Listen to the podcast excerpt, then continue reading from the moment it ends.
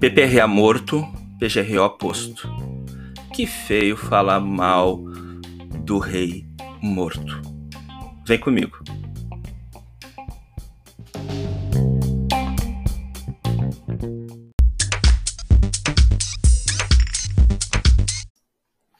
Bem, meus amigos e minhas amigas, sejam bem-vindos, trabalhadores, trabalhadoras, profissionais da área é, ativistas na defesa dos direitos humanos, e a saúde e segurança do trabalho é um direito humano. Então, desde logo, eu te agradeço a assistência, te agradeço esse apoio, mas peço também que você apoie o canal Cogito Podcast através da inscrição no canal de YouTube, que você faz aqui embaixo, na, na tarjinha vermelha, inscreva-se e clica no sininho para receber as atualizações, e isso vai fazer o Facebook apresentar esse vídeo, sugerir esse, esse conteúdo para outras pessoas que estão aí pesquisando, uh, estudantes e até profissionais que queiram ver uh, falas sobre isso, uh, experimentar, revisitar conceitos, revisitar esse conhecimento. Então, te agradeço desde logo por essa força. Então, rei morto, rei posto. Ou seja, o PPRA era o rei, né? Programa de Prevenção de Riscos Ambientais, e a esperada NR de gestão uh, surgiu após um tempo né, de, de, de, trabalho sobre isso, surgiu junto com a NR1, como já era esperado também, onde se estabeleceu o novo rei, o Programa de Gestão de Riscos Ocupacionais.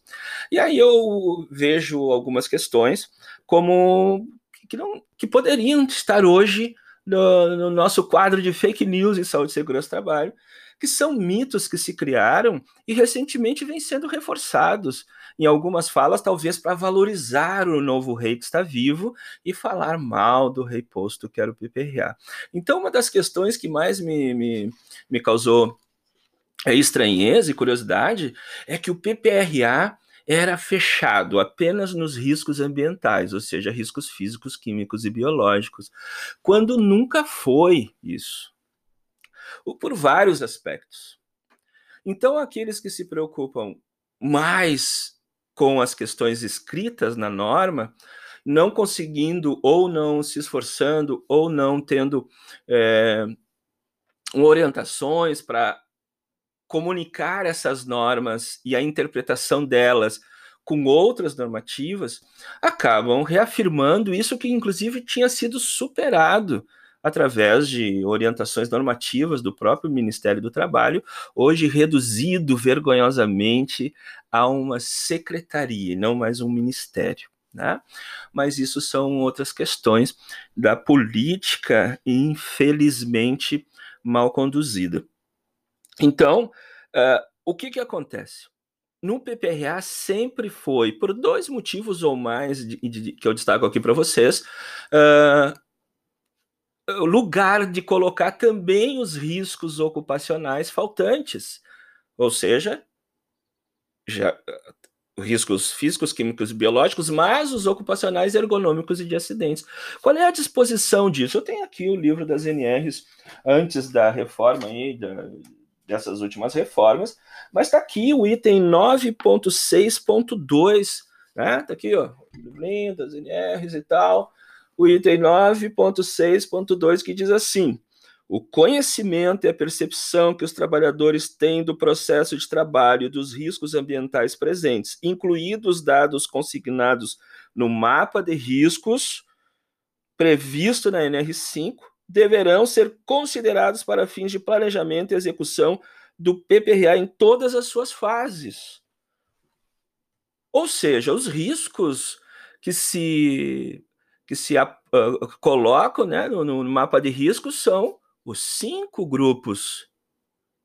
Então, se a própria NR9 diz que tem que considerar os riscos consignados no mapa de riscos, e esses riscos abrangem os ergonômicos os de acidentes na ordem, né? Físicos, químicos, biológicos, ergonômicos de acidentes. É óbvio que teria que colocar, ver os dados do mapa de riscos e considerar esses dados para fins de planejamento é, do, do antigo PPRA.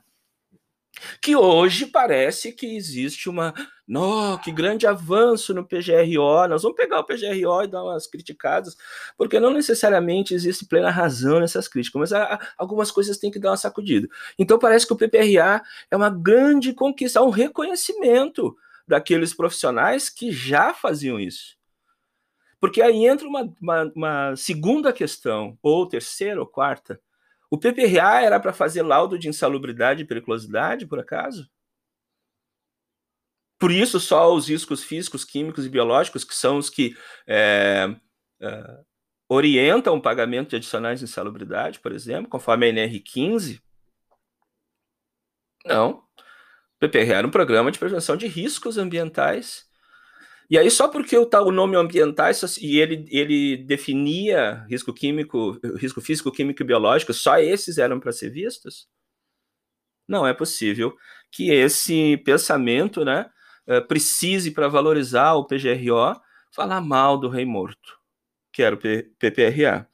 Então, isso me faz lembrar um caso uh, muito interessante, uh, dentre vários outros, que, que um colega excelente engenheiro de segurança, uma pessoa extremamente qualificada com quem me socorria bastante para entender algumas coisas técnicas, né, que são importantes na segurança do trabalho, só digo que não são as únicas. E ele eh, fez um PPRA para uma empresa e, e houve um acidente com morte depois do PPRA. E ele recebeu uma ligação da polícia e ele ficou muito preocupado e veio falar comigo, especialmente por eu ser advogado. Uh, e também, né, uh, me, também da área da saúde e segurança do trabalho, ele vem perguntar se poderia dar problema com ele. E eu disse assim, tá, mas se tu fizesse o PPRA, tu era o engenheiro da empresa? Não, eu fui contratado, fui terceirizado, ou seja, se a empresa tinha engenheiro de segurança, para que contratar outra, né? Mas enfim, aí ele, ele, ele disse assim para mim, uh, tu sabe que no PPRA a gente só coloca os, os riscos uh, físicos, químicos e biológicos. E eu interrompi ele na mesma hora dizendo assim, não é o que eu acho não é o que eu concordo. E aí entramos numa questão de que do que, do que nos despimos como, quando vamos fazer um, um, uma análise de risco, um reconhecimento de riscos? Por que nos escondemos atrás de limitações, inclusive inventadas de normas, para não ver todos os riscos que a gente pode ver?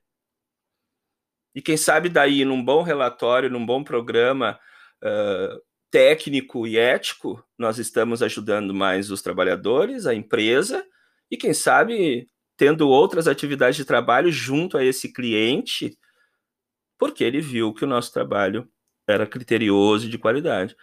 Só que esse meu colega engenheiro disse assim: mesmo assim, eu coloquei proteção de máquinas, NR12, e mais algumas coisas lá. E o acidente com morte ocorreu porque uma pessoa caiu na máquina e foi esmagada. Então, se ele tivesse visto só os riscos físicos, químicos e biológicos, não poderia ele estar sendo identificado como negligente?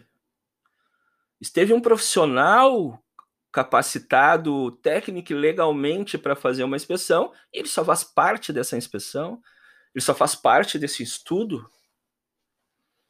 E um trabalhador morreu, não foi o caso desse meu colega, que sempre foi muito sério, muito honesto, um, estudando permanentemente, apesar de algumas diferenças de posição que tínhamos. Então, caros, é, é eu peço que vocês é, estejam atentos a essas questões das normas. Eu trago aqui esse exemplo para vocês do rei morto, o PPRA, agora já começa a ser mal falado, porque ele, obviamente, também tinha suas limitações, mas muito foi usado como programa de gestão de risco, sim, porque ele tinha os elementos para isso.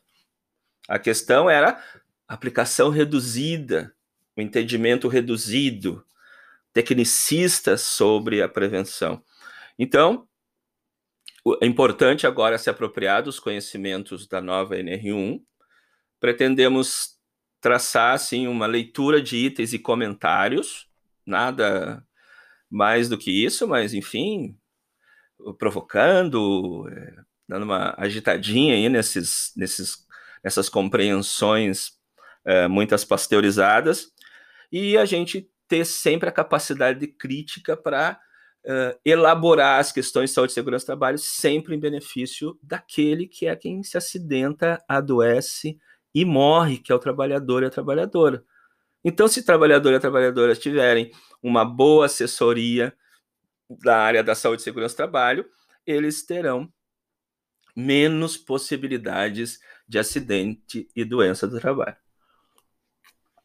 Então eu te convido para nos acompanhar também nas plataformas de podcast, no Spotify e Google Podcast especialmente, e comentar esse vídeo, fazendo sugestões de temas para que nós possamos aqui nessa época de pandemia, de isolamento, aproveitar as possibilidades que temos, que criamos, para colaborar contigo é, nesse campo da saúde e segurança do trabalhador. Muito obrigado e até a próxima.